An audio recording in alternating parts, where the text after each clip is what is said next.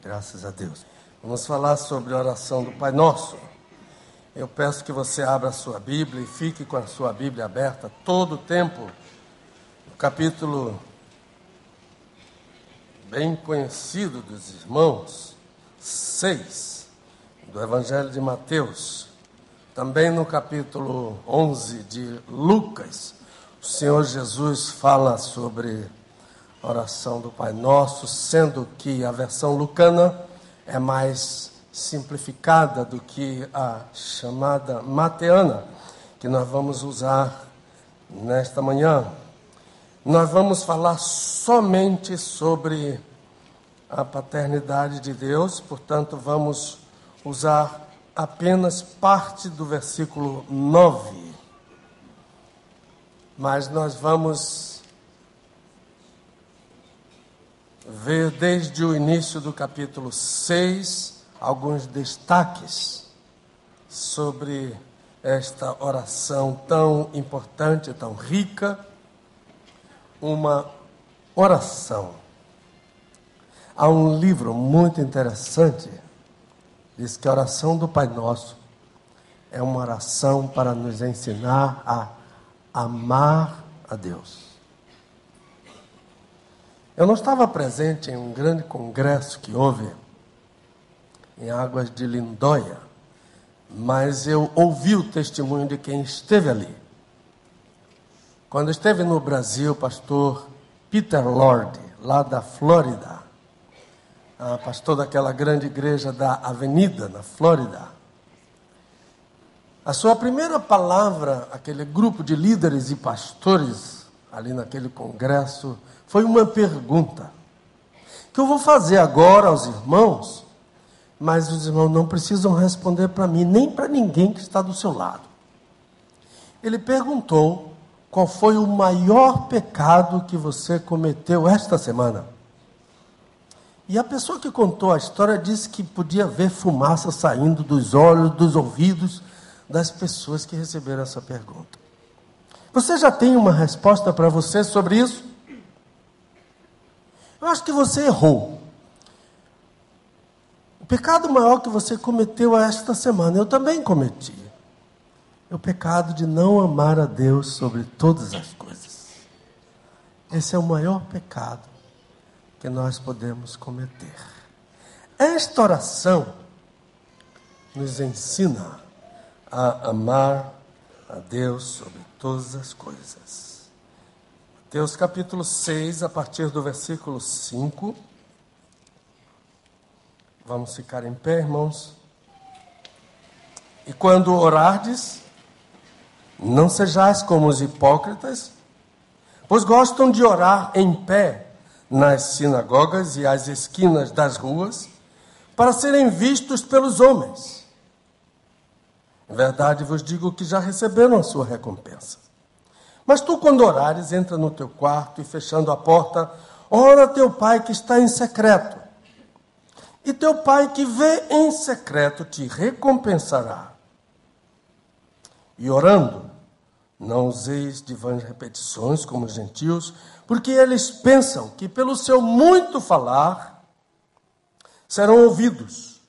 Não vos assemelheis, pois, a eles porque vosso Pai sabe o que vos é necessário antes de vós lhe o pedirdes. Portanto, orai vós deste modo. Orem comigo, irmãos. Pai nosso que estás nos céus, santificado seja o teu nome. Venha o teu reino. Seja feita a tua vontade, assim na terra como no céu. O pão nosso de cada dia nos dá hoje e perdoa-nos as nossas dívidas, assim como nós também perdoamos aos nossos devedores. Não nos deixes entrar em tentação, mas livra-nos do mal, porque teu é o reino e o poder e a glória para sempre. Amém. Vamos orar. Faça uma oração silenciosa. Eu estou desafiando você a fazer um pedido especial. Senhor, não permita que eu perca qualquer palavra que o Espírito quiser me dar esta manhã. Quer fazer essa oração? Então faça silenciosamente.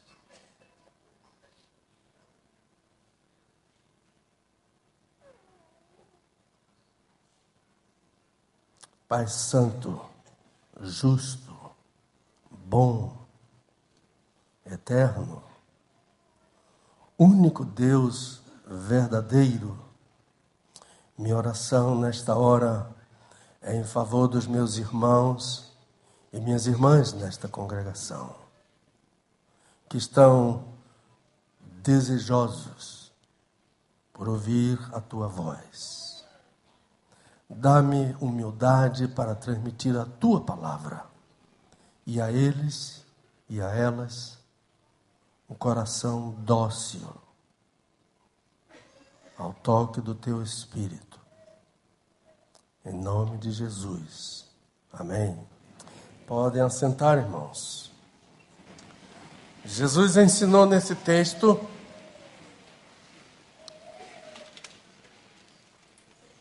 que, mesmo na oração,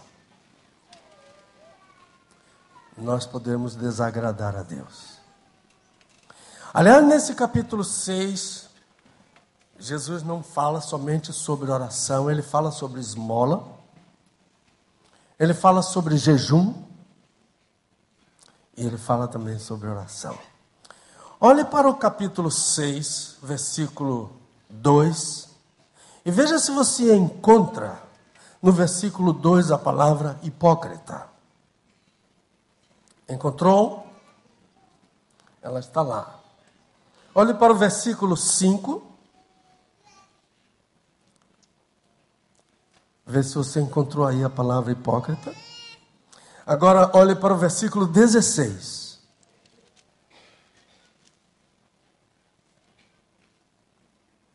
Também tem a palavra hipócrita.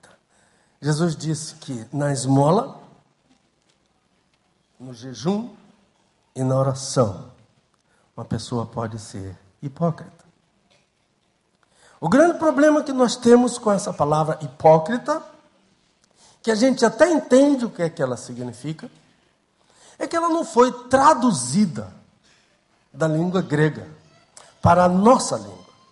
Ela foi transliterada.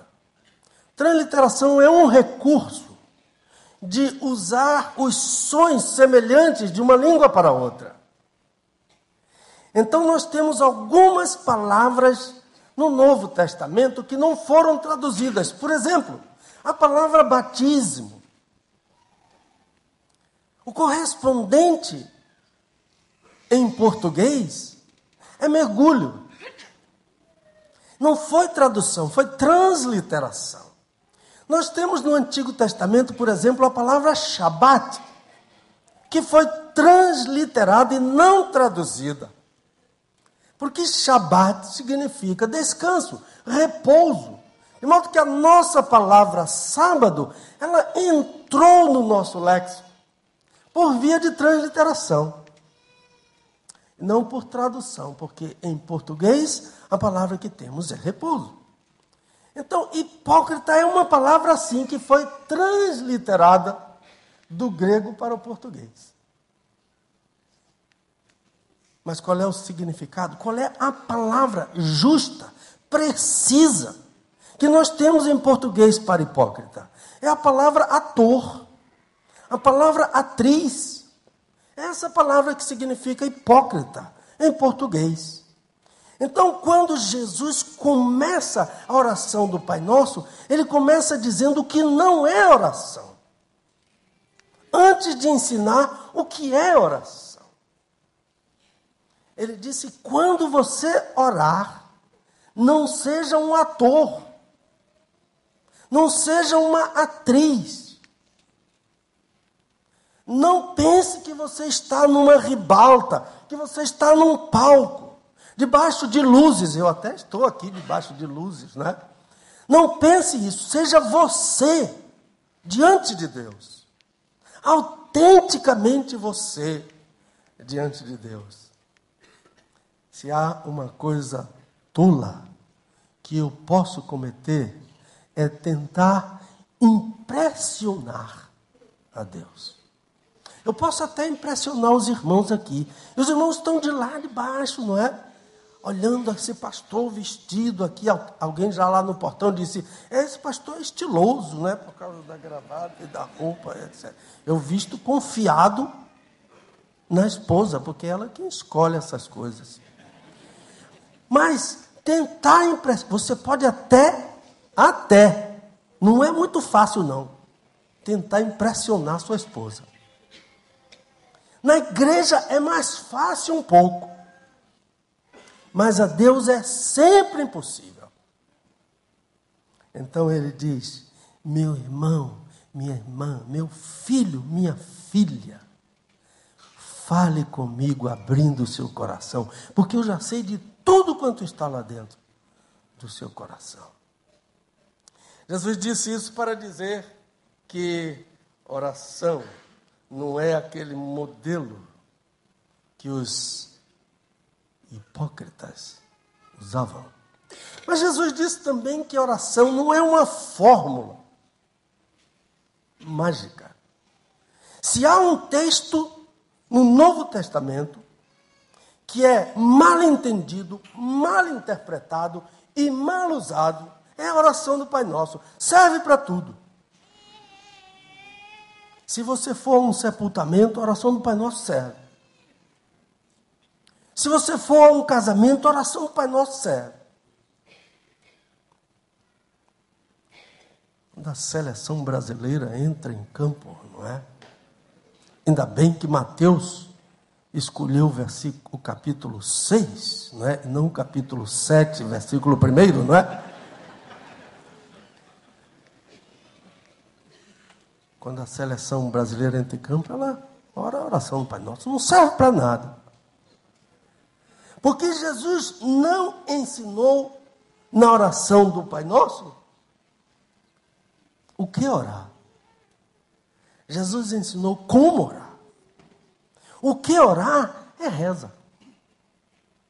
A palavra reza é uma palavra que veio do latim para a nossa língua. A palavra recitare. Reza é uma recitação. Minha mãe foi católica e ela recitava aquelas rezas todas. Sabia tudo de cor. Mas a oração do Pai Nosso não é isso. É como orar.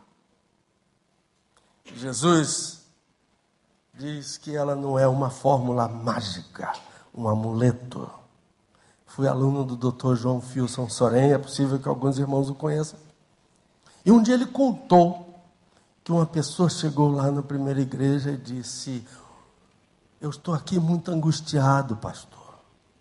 Eu estou vivendo um problema muito sério na família. E o meu líder, o líder da minha igreja, mandou que eu recitasse dez vezes por dia o Pai Nosso. Eu já vem uma semana que eu venho recitando dez vezes por dia o Pai Nosso e o pastor João Soren perguntou e resolveu o problema. Ele disse: Não, o problema está se agravando a cada dia. Ele disse: Porque a oração do Pai Nosso não serve para isso.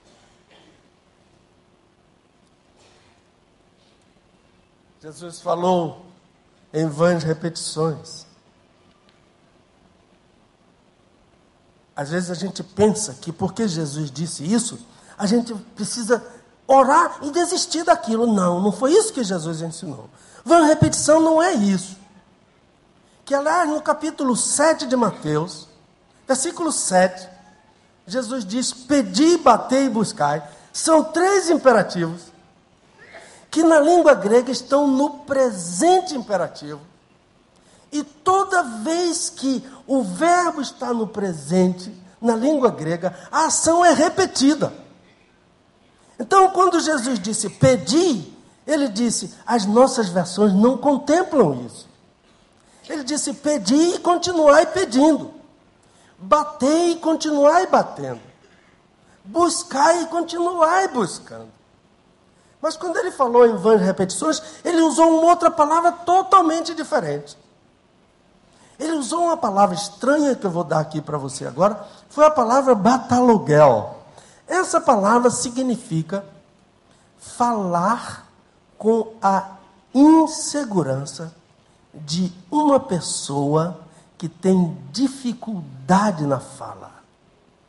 Um mudo, por exemplo, um gago, por exemplo, digo melhor. Batologuel é falar com a insegurança ele repete a sílaba, porque ele pensa que ele não a emitiu corretamente. Jesus disse que isso é insegurança. Não venha a Deus com insegurança. Ou venha e confesse a sua insegurança. Mas não repita, repita, repita, porque você não confia nele. Ou no poder dele. Contou-nos um pastor, amigo, que uma senhora chegou ao seu gabinete e abriu um inventário de mágoas sobre o seu marido, dela. Né? Quando acabou, ela perguntou, pastor, o que vai fazer agora? Ele disse, minha irmã, vamos orar. Ela disse, Ih, pastor, não resolve não. Já estou cansada de orar. É essa insegurança que Jesus disse. Não seja esse adorador. Bata aluguel. Venha com a segurança que seu filho vem, ele pede alguma coisa. Jesus diz que a oração do Pai Nosso não é uma fórmula, não é um amuleto. E ele dá o conteúdo da oração. Veja na sua Bíblia, versículo 9, a primeira parte, que nós vamos ver rapidamente aqui. É a paternidade de Deus. No versículo 9, a segunda parte é a santidade de Deus. Não há oração bíblica sem a santidade de Deus. Versículo 10, a primeira parte, é o governo de Deus. Vem o reino de Deus, o governo de Deus, o domínio de Deus. Segunda parte do versículo 10 é a vontade de Deus. Versículo 11, a provisão de Deus, o pão. Versículo 12, o perdão de Deus. Versículo 13, a proteção de Deus. Esse é o conteúdo da oração do Pai Nosso. É isso que vale para nós. E não decorar e sair falando a oração do Pai Nosso de qualquer jeito. Saber o conteúdo dessa oração. Isso é importante. E em suas orações, o conteúdo dessa oração deve estar presente. Essa é a oração modelo. Todas as orações, diz Agostinho de Hipona, aquele teólogo, todas as orações da Bíblia passam pela oração do Pai Nosso. É um conteúdo de teologia, diz um autor americano, que deve estar em nossas orações. Vamos ver o que é que Jesus ensina aqui nessa expressão: Pai nosso que estás nos céus. Qual é o primeiro ensino? Está nessa palavra, Pai. Esse é o primeiro ensino da oração do Pai Nosso. Que toda oração, sem exceção, deve ser dirigida a Deus, o Pai. Oração é assunto da Trindade.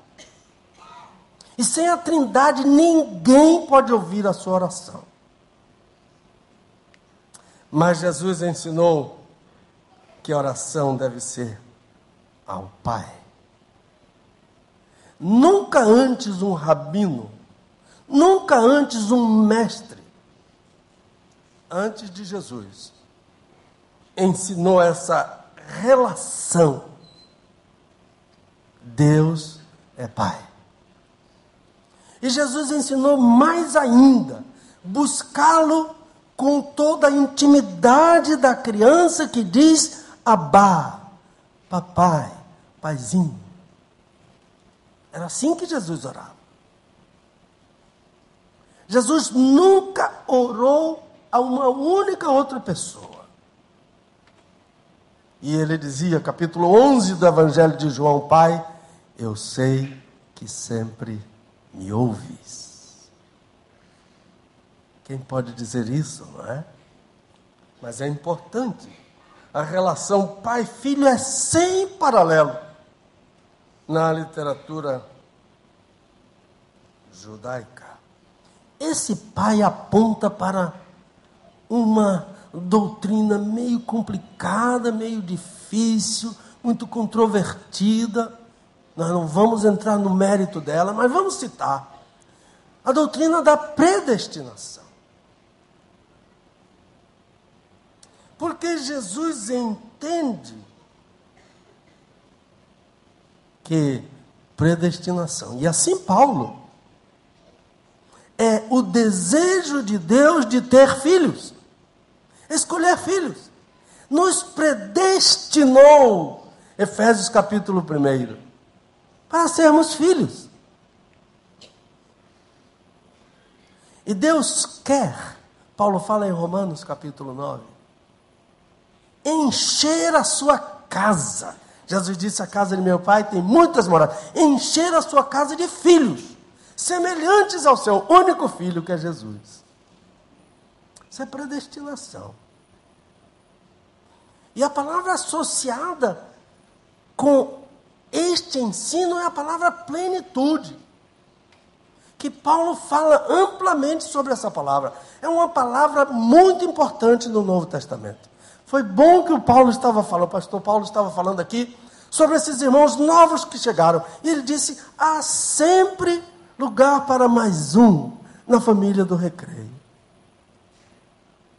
Mas a palavra plenitude, quando ela aparece no Novo Testamento, ela significa quando não falta mais ninguém. Há uma estatística antiga que diz que hoje, nesse domingo, nós vamos ganhar 70 mil novos irmãos em Cristo.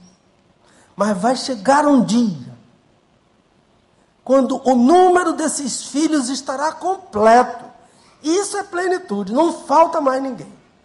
Quando a mamãe fica em casa, os filhos saem para a rua, e ela fica preocupada, quase dormindo, mas não está dormindo, porque ela fica prestando atenção no barulho da porta.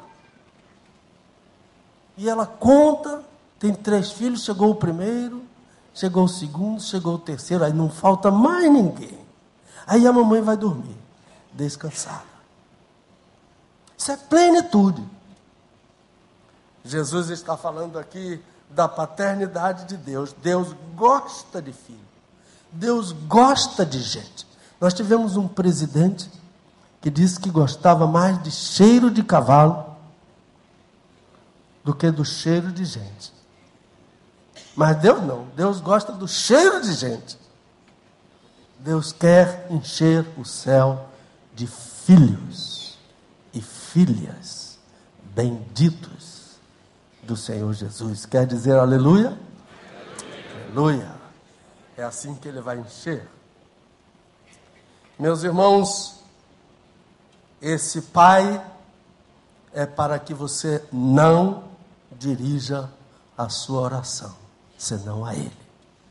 Você pode dizer: Jesus não é Deus? Jesus é Deus. O Espírito Santo não é Deus? O Espírito Santo é Deus. Mas Jesus nunca dirigiu uma oração ao Espírito Santo. Ele sempre dirigiu a oração ao Pai. Ele poderia. Lembra-se daquele homem, aquele fariseu do capítulo 16 de Lucas? Ele orou a Abraão. Porque, como judeu, ele cria na salvação por causa da filiação abraâmica. Mas Jesus disse: ore a teu pai, não a um dos profetas, nem a um dos apóstolos nem a Abraão, nem aos patriarcas, nem a ninguém, só ao Pai. Ele disse: Eu rogarei ao Pai. Ele mesmo só orava ao Pai. Ele vos dará um outro consolador. O Pai ouve a oração. Há um nome de Deus no Antigo Testamento Ele só aparece uma vez no Salmo 65. Eu não sei quantos irmãos conhecem esse nome de Deus. Aliás, nós estamos num tempo em que há hinos com os nomes de Deus. Alguns, cuidado, cuidado com a pronúncia. Quando a gente chama Deus de Rafá, a gente está dizendo que ele é uma pessoa que age de uma maneira não muito íntegra. O nome de Deus não é Rafá, é Rafa. São duas palavras completamente diferentes. Uma fala muito mal de Deus, Rafa. Mas a Rafa, essa diz que ele é um médico. A palavra rofer, em hebraico, é a palavra médico. Deus é Adonai Rafa. Temos que ter cuidado. Nada de Siquenu, isso não é nome de Deus. É Tzidkenu. Esse que é o nome de Deus. E você não gosta de ouvir o seu nome pronunciado erradamente, não é? Então vamos. Ver. Há um nome de Deus no Salmo 65, Adonai Shmea Tefilá, o Deus que ouve a oração. Que coisa maravilhosa! Que todas as orações do Antigo Testamento são orações dirigidas a Deus o Pai. E no Novo Testamento também. Agora, qual é o papel da Trindade na oração? O Pai ouve as orações. O Filho empresta o nome para que a oração chegue lá. Por isso que ele disse: Tudo quanto pedires ao Pai, diga, em meu, em meu nome.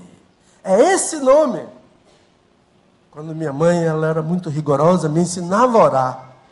Às vezes ela dizia: essa oração que você fez aí não passou do telhado. Oração que não passa do telhado é oração que não tem o nome de Jesus. Sem esse nome, sua oração não vai para É carta sem selo, que não chega no destino. Ore ao Pai, em nome do Filho. E em Romanos 8, 26 diz qual é o papel do Espírito Santo na oração. Ele ajuda a minha fraqueza, porque eu não sei orar como convém. Ele ajuda a minha fraqueza. É uma palavra muito interessante, que esse púlpito aqui é muito pesado. E se eu quiser levantar esse púlpito, eu não consigo. Eu peço ao pastor Paulo, eu pego aqui, ele pega lá. É essa palavra que aparece no Novo Testamento. Palavra bem estranha. Sunanti lambanetai. Pegue lá que eu pego cá.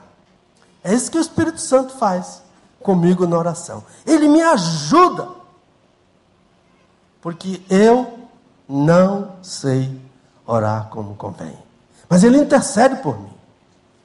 Com gemidos inexprimíveis.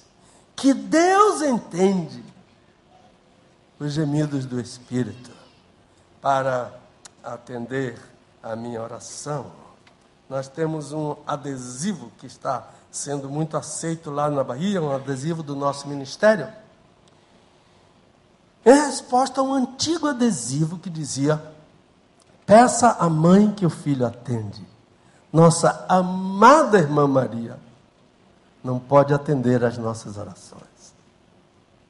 Eu estive em casa de uma senhora, tradutora, é tradutora juramentada, e ela disse: O senhor é um pastor, não é? Sou pastor. Ela disse: Eu não gosto muito da sua igreja. Por quê? Ela disse: Porque a sua igreja não gosta de Maria. Eu disse: A minha igreja não gosta de Maria mesmo, não. Ela ama a Maria. Como a irmã especial, bendita entre as mulheres, a mãe do nosso amado Salvador. Nós amamos esta mulher na igreja. Ela disse: Mas, mas o que é que eu. Eu não sei o que é que a senhora ouve. A única diferença é que nós não adoramos a Maria. Por quê? A Bíblia diz: Ao Senhor teu Deus adorarás, e somente a Ele prestarás culto. Mas voltando à nossa irmã Maria, todas as pessoas que morrem neste mundo deixam um corpo aqui. E o seu espírito, segundo o ensino do Novo Testamento, ou vai estar no paraíso, ou vai para o Hades.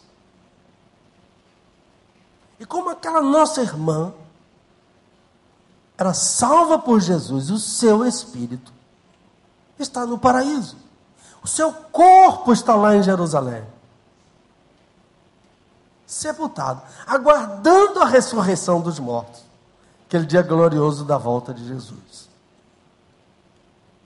Por isso que ela não pode, nem nenhum irmão, nem irmã, nem pai, nem mãe, nem tio, ninguém pode ouvir a sua oração. Só Jesus.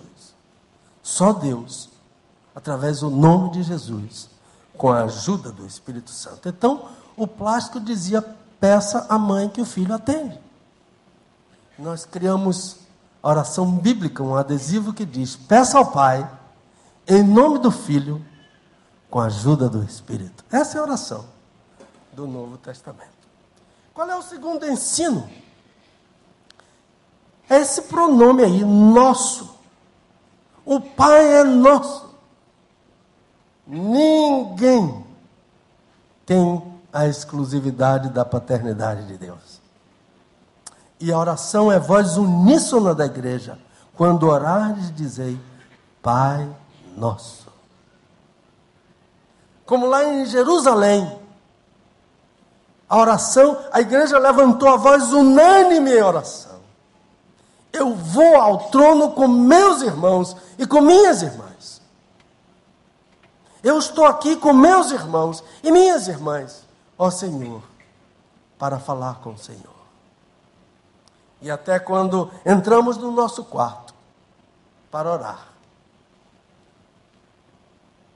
Jesus usou a palavra grega sinfonia. É o concerto da orquestra. Não é do piano, nem da flauta, nem da clarineta. É o concerto da orquestra. E a orquestra é composta de instrumentos muito diferentes uns dos outros. Em todos os sentidos. Mas quando eles soam juntos, é uma das maravilhas do mundo. É uma orquestra sinfônica. Assim deve ser a oração. Sinfonia. Minha com meus irmãos diante de Deus. Pai Nosso, na oração do Pai Nosso, tudo é plural. O Pai é nosso, o pão é nosso, os pecados são nossos, as dívidas são nossas, os devedores são nossos, as tentações são nossas. Jesus só falou para nos dizer que nós dependemos uns dos outros. A igreja aqui no recreio depende daquela igrejinha que está lá na China, escondida. Um dos versículos que mais me causa temor em toda a Bíblia. Hebreus 11, 39 e 40. Porque eu fico sabendo que eu não sou nada sem meus dois mil irmãos em Cristo que estão presos na Eritreia eu não sou nada sem eles.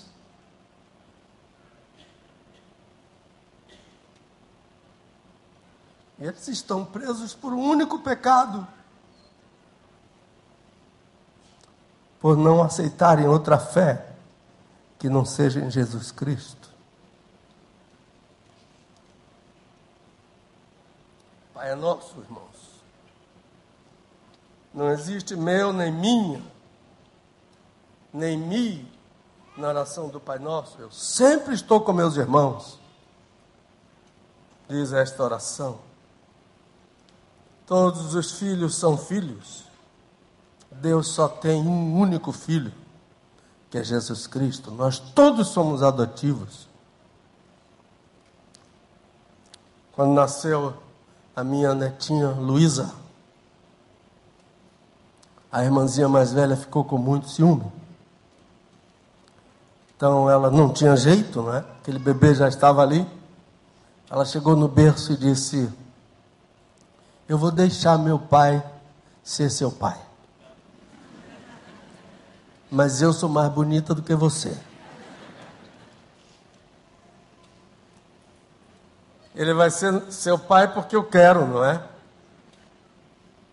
Não, porque Deus quer. Deus ama filhos. Deus quer filhos.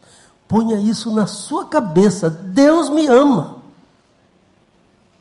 Mesmo que o inimigo diga que ele não ama, não aceite.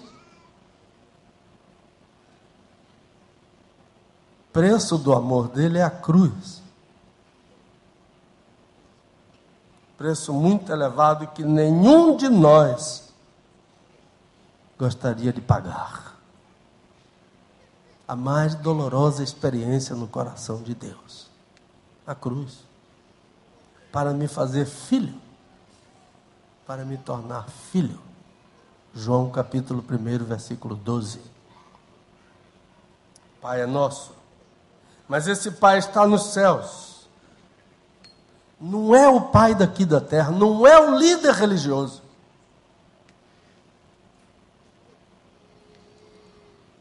Nós conhecemos um hino antigo que diz: metade da glória celeste jamais se contou ao mortal. E todo mundo gosta de pensar no céu, nas ruas de ouro, na praça, no rio, na árvore, todas aquelas belezas que o livro do Apocalipse descreve. Mas Jesus disse o que há de melhor no céu o que há de mais importante no céu. Jesus disse na oração do Pai Nosso: Ele disse: Meu Pai é do céu. Deus é de lá. Eu vim de lá. Eu vou para lá e vou levar vocês para lá. O que é mais importante no céu é que o céu é o trono de Deus. O céu é a casa de Deus a morada do Altíssimo. Ele não refere ao Pai da terra, pelo contrário. O Pai da terra nos ensina na primeira casa, quando Jesus ensinou. Eu não sei se você vai aceitar isso, mas isso é uma verdade no meu coração. Discutindo, conversando com um professor que tive lá, no seminário lá na cidade de Louisville. Ele disse: Eu nunca preguei sobre isso, mas eu creio isso. Quando Jesus diz: Na casa de meu pai há muitas moradas. Que essa casa começa aqui na terra. Quando nós preparamos os nossos filhos para viverem na outra casa, lá em cima. Está muito claro em Hebreus capítulo 12. Claro até demais essas duas casas.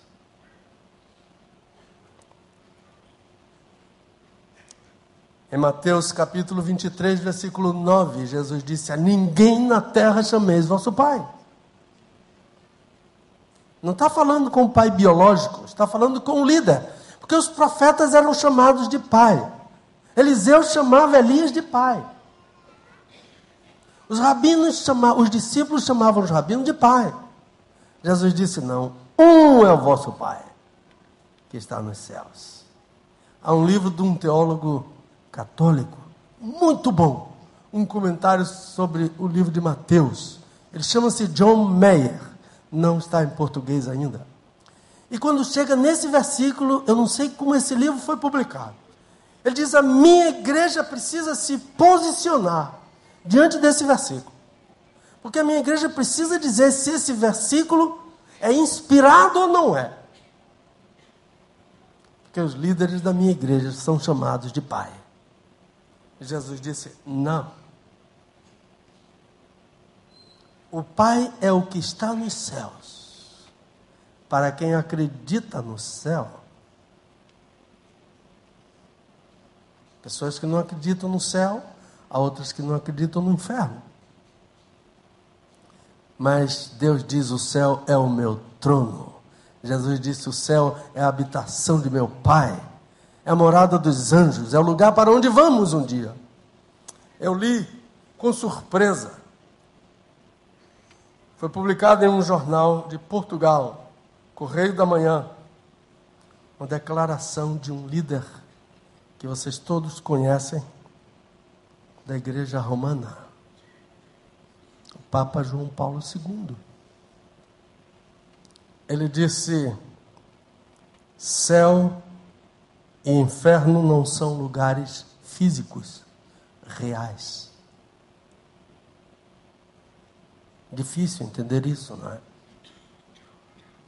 Que adultos, líderes religiosos, teólogos, não creem no céu. Não se fazem criança.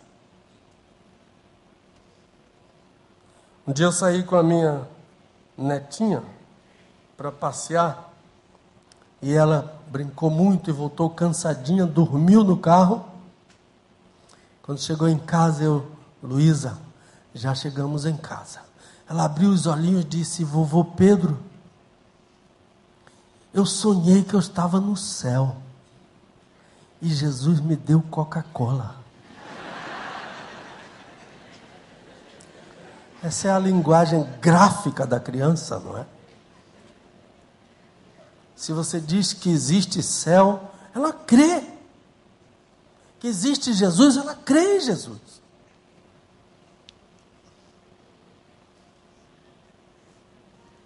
Às vezes essa a distância que existe entre o adorador adulto e o adorador que se faz criança. Conteúdo da oração do Pai Nosso deve estar em suas orações. Ore ao Pai em nome do Filho, com a ajuda do Espírito Santo. Amém.